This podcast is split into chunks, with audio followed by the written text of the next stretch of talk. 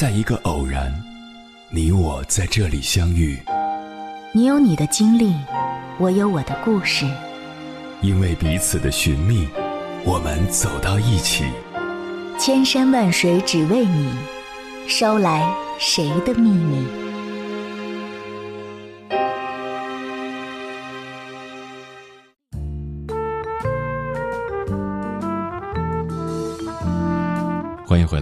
位夜行者，这里是正在直播的中国交通广播心灵夜话栏目《千山万水只为你》，深夜不孤单，我是迎波，我要以黑夜为翅膀，带你在电波中自在飞翔。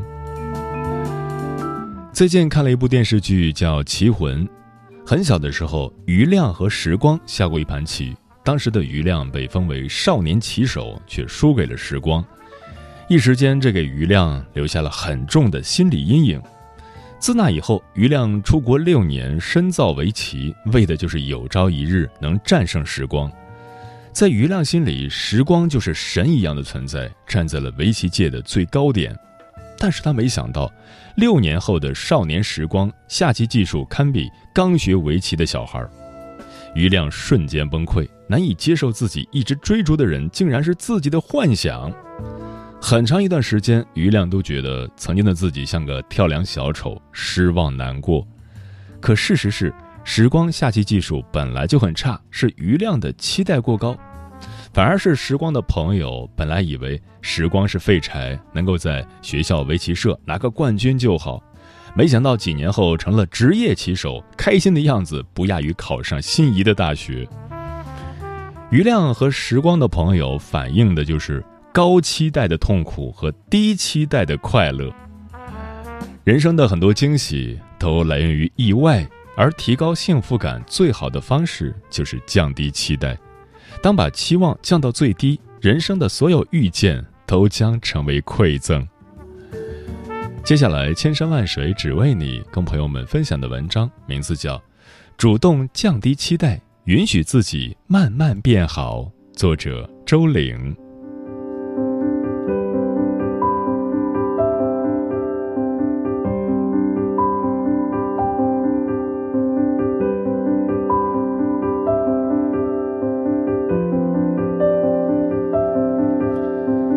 去年春节的时候，我见到了刚满周岁的小外甥，他刚会站立走路，这让我有机会观察到我们人生中第一次学步时的情景。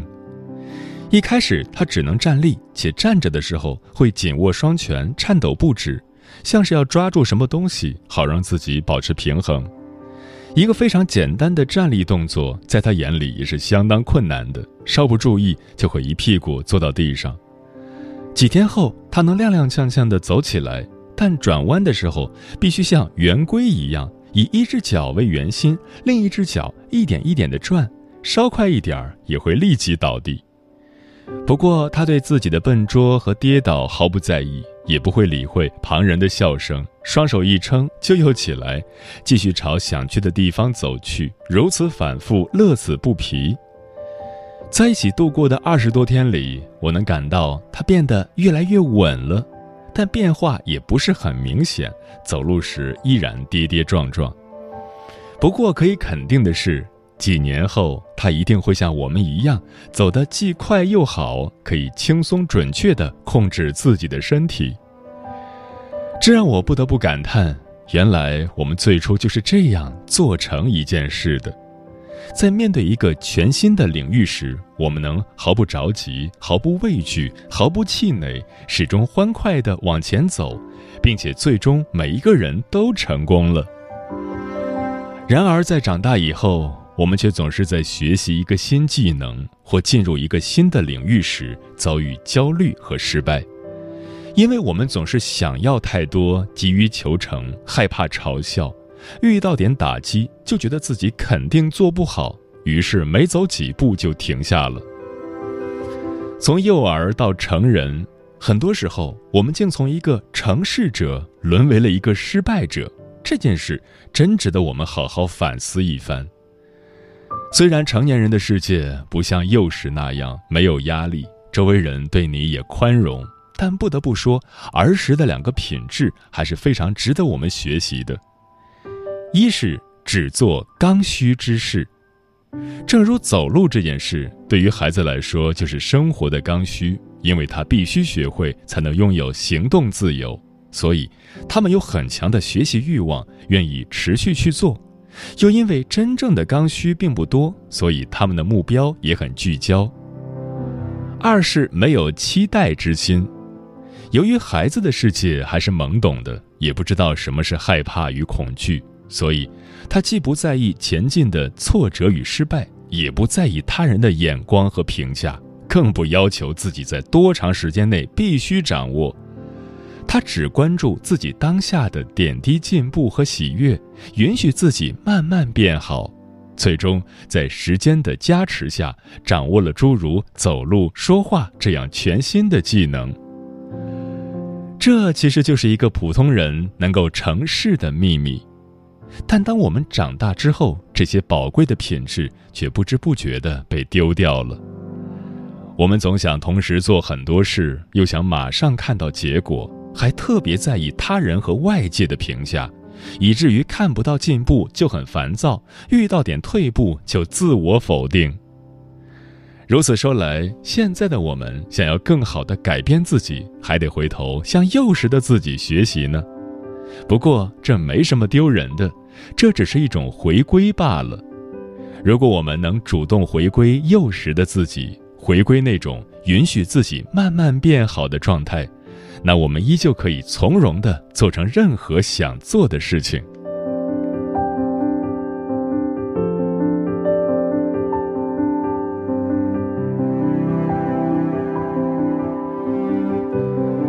稍微观察一下，就会发现，我们长大后的多数烦恼都来自于对自己和他人的过高期待。不信的话，你可以觉察一下自己的焦虑情绪，其原因无非就是自己当下的期待超出了实际能力。而且这些原因都可以分为数量和难度两种类型。就数量而言，很多人都是因为同时想要很多，才导致自己心神不安，无法专注工作或学习的。比如，很多读者的烦恼都是这样的：最近积压了很多任务，感到时间不够用，心里越想高质量完成所有的任务，却越完不成，很焦虑，该怎么办呢？既想一次性完成论文答辩，又想提前找工作，结果哪头都无法投入，很纠结。凡遇到这类情况，我都会建议他们主动降低期待，放弃那些不重要或暂时搁着那些不紧急的任务，因为很多任务其实都是我们自己的欲望强加上去的，就算暂时放弃，天也不会塌下来。相反，当我们主动放下那份不切实际的期待后，反而可以安静下来，专注于眼前最重要的事情。当然。你可能会说，有些事情是自己没办法选的，比如学校的考试压力，我们总不能放任不管吧？事实上，如果我们对某一次考试真的心有余而力不足，那还不如降低期待，默认这次考试的结果就是考砸的，然后告诉自己能学多少就学多少，把多出来的都当成是惊喜，这样我们反而不再担忧害怕，能静下心学习了。类似的，当我们遇到畏惧的人和事时，不妨假设自己最担心的结果已经出现了。此时心理预期在低谷，我们反而能放平心态，从容面对。主动削减欲望、降低期待的意义在于，让自己丢掉精神包袱，轻装上阵。毕竟，焦虑只会让我们停滞不前。另外，就难度而言，很多人无法成事的原因，都是因为忍受不了最初阶段的笨拙和失败。比如，读者江峰说：“冥想好难啊，每次都分心走神，感觉自己好没用。”我问他：“练习多久了？”他说：“七天。”读者小杨说：“早起好不适应啊，感觉每天上午都会犯困。”我问他早起多久了，他说。四天，我听后的第一反应就是这才几天啊，做不好当然很正常啊。不过，我也没有资格去批评他们，因为急于求成是人的天性。我自己也经常陷入这种境地。比如前段时间，为了教女儿玩三阶魔方，我们一起学习了简单的基本公式，用这种方法大约可以在两分钟左右复原魔方。后来我看到高手用高级公式，在三十秒内就可以将魔方复原，觉得很酷，于是付费购买了视频教程，开始自学 F 二 L 的高级公式。F 二 L 的高级公式共有四十一条，虽然它们之间有些规律，老师讲的也很好，但对我这个新手来说还是很抽象，经常记混。学到第三四天的时候。我发现自己的速度非但没有提上去，反而更慢了。因为复原的过程中，不是反应不过来，就是弄错，手指也非常笨拙，还不如用基本公式来得快。当时我感到非常懊恼，心里开始自我否定，觉得这四十一种情况简直太难了，自己根本记不住。就在我准备放弃的时候。我想起了春节期间小外甥学走路的情景，猛然意识到自己真是太急于求成了。为什么才几天时间我就想突飞猛进呢？为什么不能允许自己反复失败呢？为什么不能用更长的时间去掌握呢？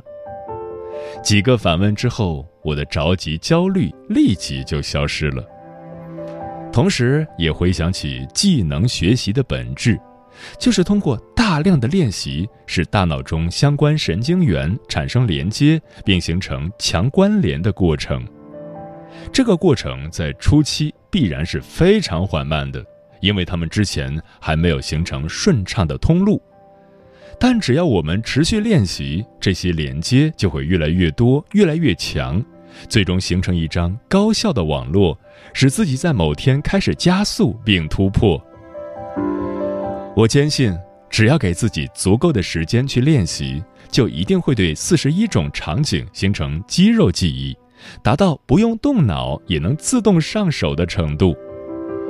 就像我坚信小外甥长大之后一定能轻松准确地控制自己的身体一样。从那以后，我开始降低期待，决定至少用一个月的时间去学习。且每次只要求自己学会一条，再用三至六个月去练习。如果想不起来，就反复看视频讲解，直到把它牢牢记住。然后一有空就把魔方拿出来练习。事实上，二十天后，我就能快速识别出大多数场景，手指的流畅度也提升了很多。现在我对手中的三阶魔方已经有了轻松的掌控感和浓厚的兴趣，再也没有之前的挫败感了。这段经历也让我对今后学习掌握其他技能有了巨大的信心和指引，因为只要我在遇到困难时能主动降低期待，允许自己一次只做好一件事。允许自己在开始的时候进步缓慢，甚至反复失败；允许自己花更长、更多的时间去练习，就一定能做成这件事。事实上，只要是正常的普通人，这个方法论都适用。如果你也认真实践，就一定会对“少即是多，慢就是快”和“无欲则刚”这两句话有更深、更新的理解。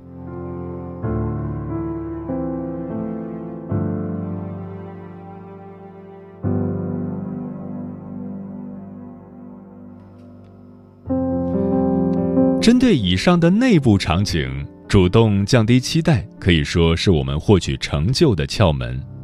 对于外部的人际、婚姻、生活、成功等场景，主动降低期待，同样是我们获取幸福的秘诀。对于这一点，还是从我和女儿的故事说起吧。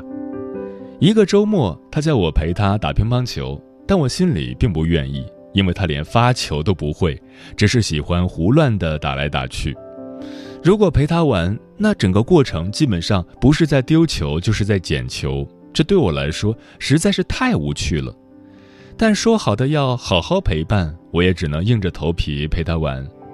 就在我机械挥拍的时候，我察觉到了这种低落的情绪，并开始审视。很快，我找到了原因：我对女儿的心理预期太高了。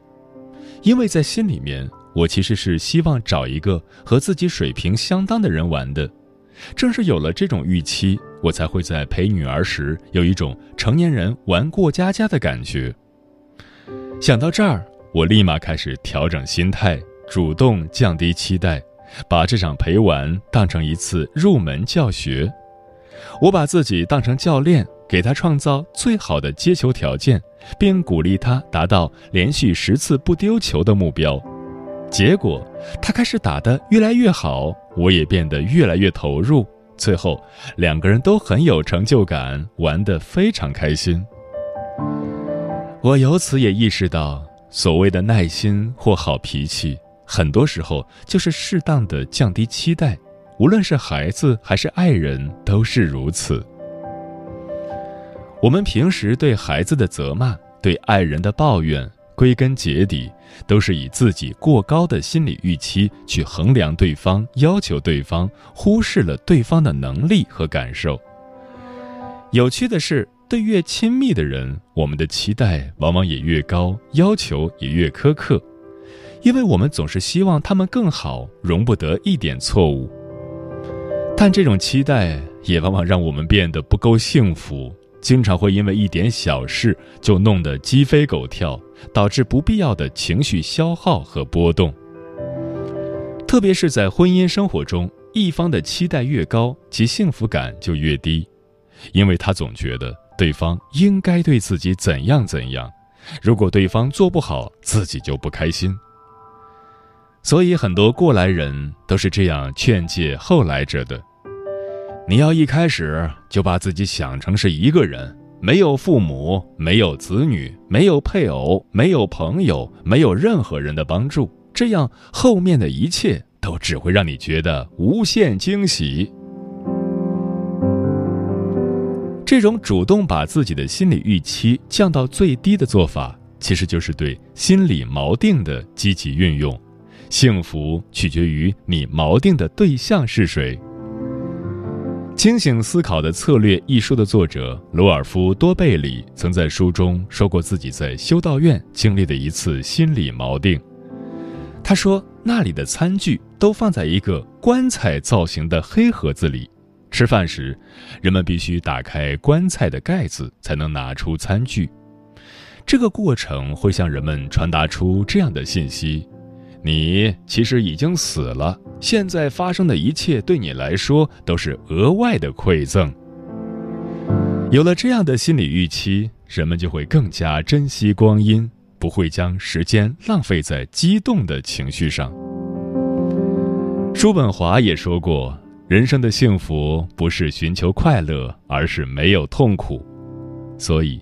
即使我们在某一领域取得了成功，也应该时刻觉察自己，时刻对不断上调的心理预期进行清零。因为世间获取幸福最简单的方法，就是主动降低心理期待。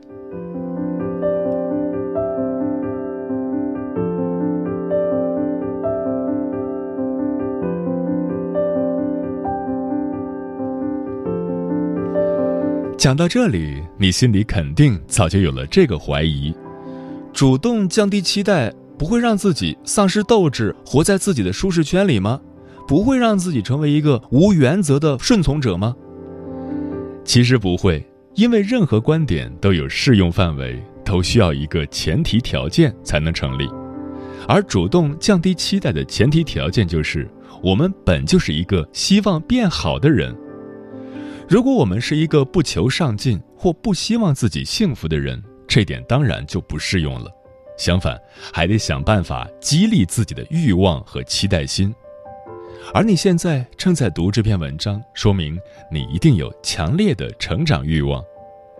不过，主动降低期待和希望自己变好，看起来像是一对矛盾，这又作何解呢？关于这一点。我们应该来听听美国作家菲茨杰拉德的观点。他说：“检验一流智力的标准，就是看你能不能在头脑中同时存在两种相反的想法，还能维持正常行事的能力。而我认为，检验一流心理的标准也是如此，看一个人能不能在心中同时容纳两种相反的期待，还能正常行事。事实上，当我们能够同时容纳两个相反的想法和期待时，我们往往能把事情做得更好。因为一个人如果只有欲望，希望自己变好，则会急于求成或暴躁刻薄；只有理智，主动降低期待，则会动力不足或顺从纵容。但如果能让二者同时在线，协调作战，就可以取长补短，相互成就。这样的人必定心态开放，并表现出这样的品质：既强烈的希望自己变好，又能稳住自己，慢慢前行；既能做最好的准备，也会同时做最坏的打算；既能好好的爱他人，也能好好的爱自己。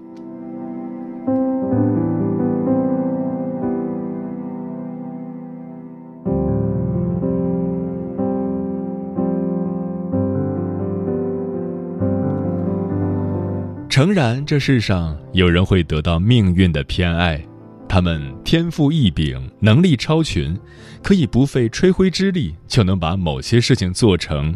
但这样的人必然是少数。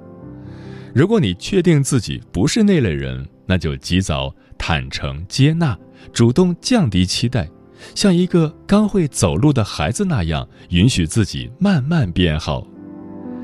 虽然成年人的世界并不容易。但从一生这个尺度看，我们还是有足够的时间允许自己慢慢改变的。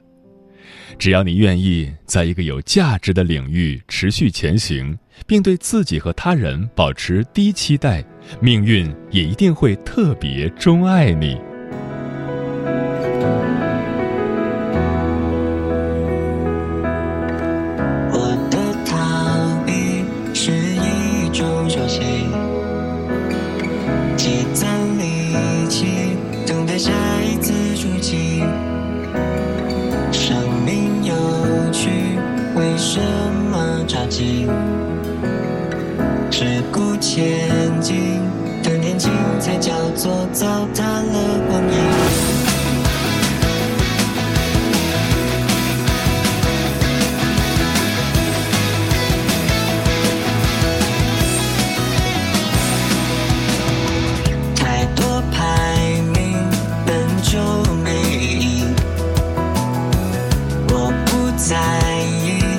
哪怕排六十几名。过于用力会弄丢自己。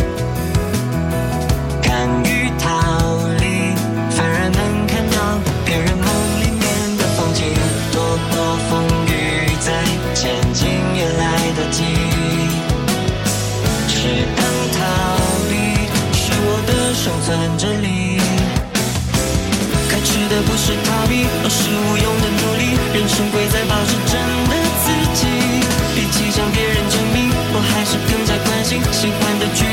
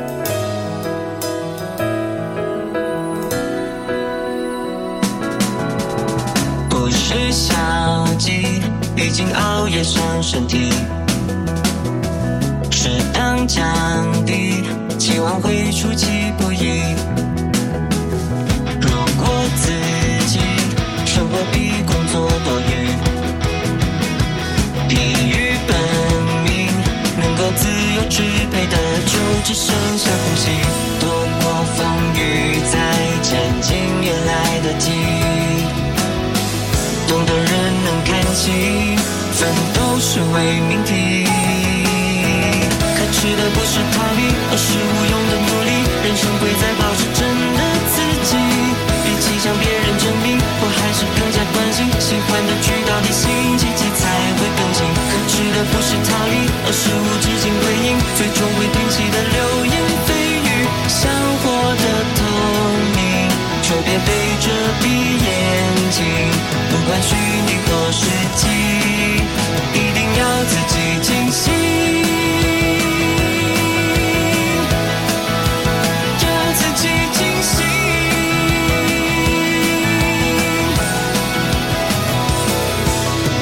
山顶看夕阳黎明，随性的追星天平，可耻的是生活有断有平，烦恼将发烂归零，才想到我要开心，何必去跟自己珍贵的青春较劲？可耻的不是逃避，可耻的不是休息，可耻的是最后如梦初醒。偌大的世界里，只剩下了你自己，再多汗也没回应，趁着时光还可以。